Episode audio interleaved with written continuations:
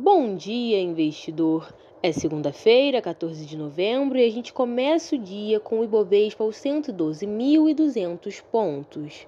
Ontem, o índice fechou em alta após notícias a respeito de um possível alívio das restrições relacionadas à Covid-19 na China. Ainda em temporada de balanços, a Embraer reportou prejuízo líquido ajustado de 93 milhões de reais no terceiro trimestre. Ainda em temporada de balanços, a Embraer reportou prejuízo líquido ajustado de 93 milhões de reais no terceiro trimestre, ante perdas de 179 milhões de reais no mesmo período do ano passado, uma redução de 47,8% no prejuízo.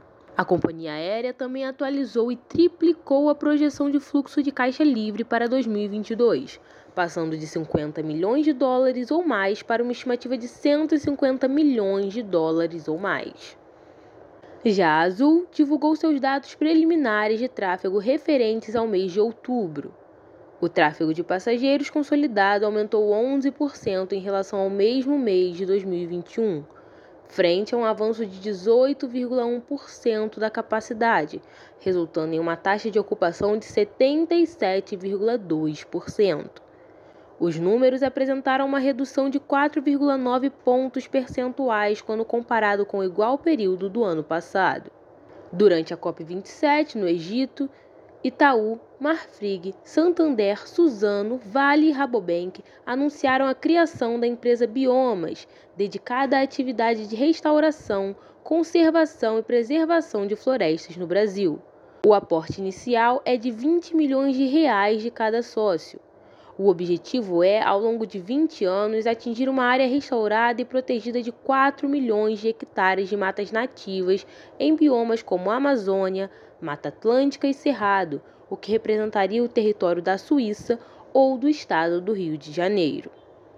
Nas praças europeias, as bolsas operam em alta modesta, beneficiadas por mais notícias positivas da China e dados de produção industrial da zona do euro. Sobre a China, a Bloomberg informou durante o fim de semana que autoridades financeiras do país enviaram a instituições do setor medidas para resgatar o segmento imobiliário. Na zona do euro, a produção industrial aumentou 0,9% em setembro ante agosto, resultado superior às expectativas de analistas consultados pelo The Wall Street Journal, que previam alta de 0,1% na produção de setembro. Já os futuros de Nova York recuam e sugerem uma pausa do rally das últimas duas sessões, iniciado pela desaceleração da inflação ao consumidor e que culminou em altas semanais de 4% a 8% entre os principais índices acionários.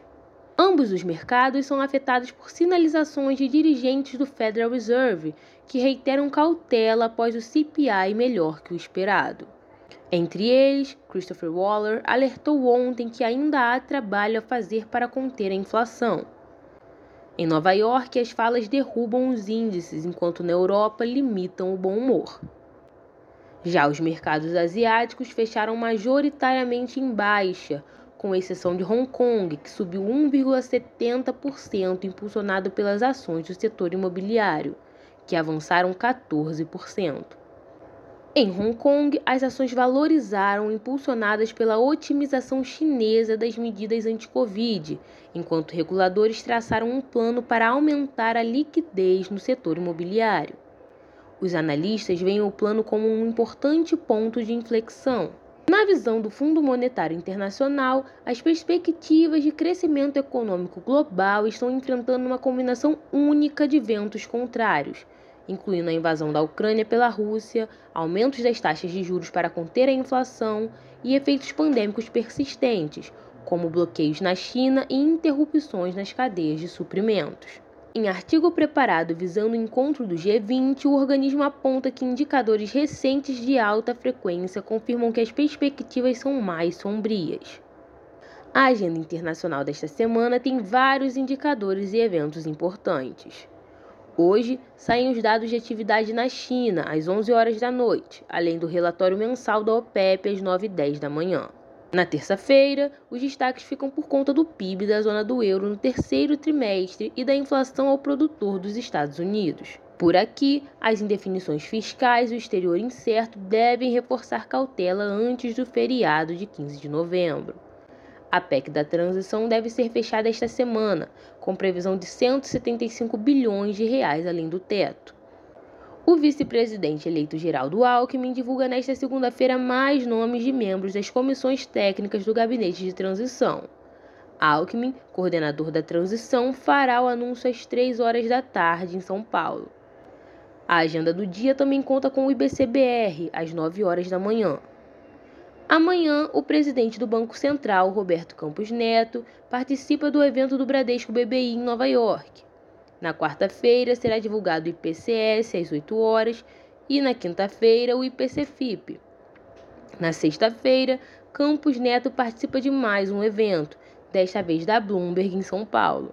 Dando uma olhada nas cotações, são 8h50 da manhã e os índices britânico, alemão e francês sobem entre 0,30% e 0,50%. Os futuros de Nova York recuam entre 0,20% e 0,80%, enquanto o VIX, também conhecido como índice do medo, avança cerca de 0,70%. Entre as commodities, o petróleo também opera em queda, tanto o Brent quanto o WTI caem cerca de 1%.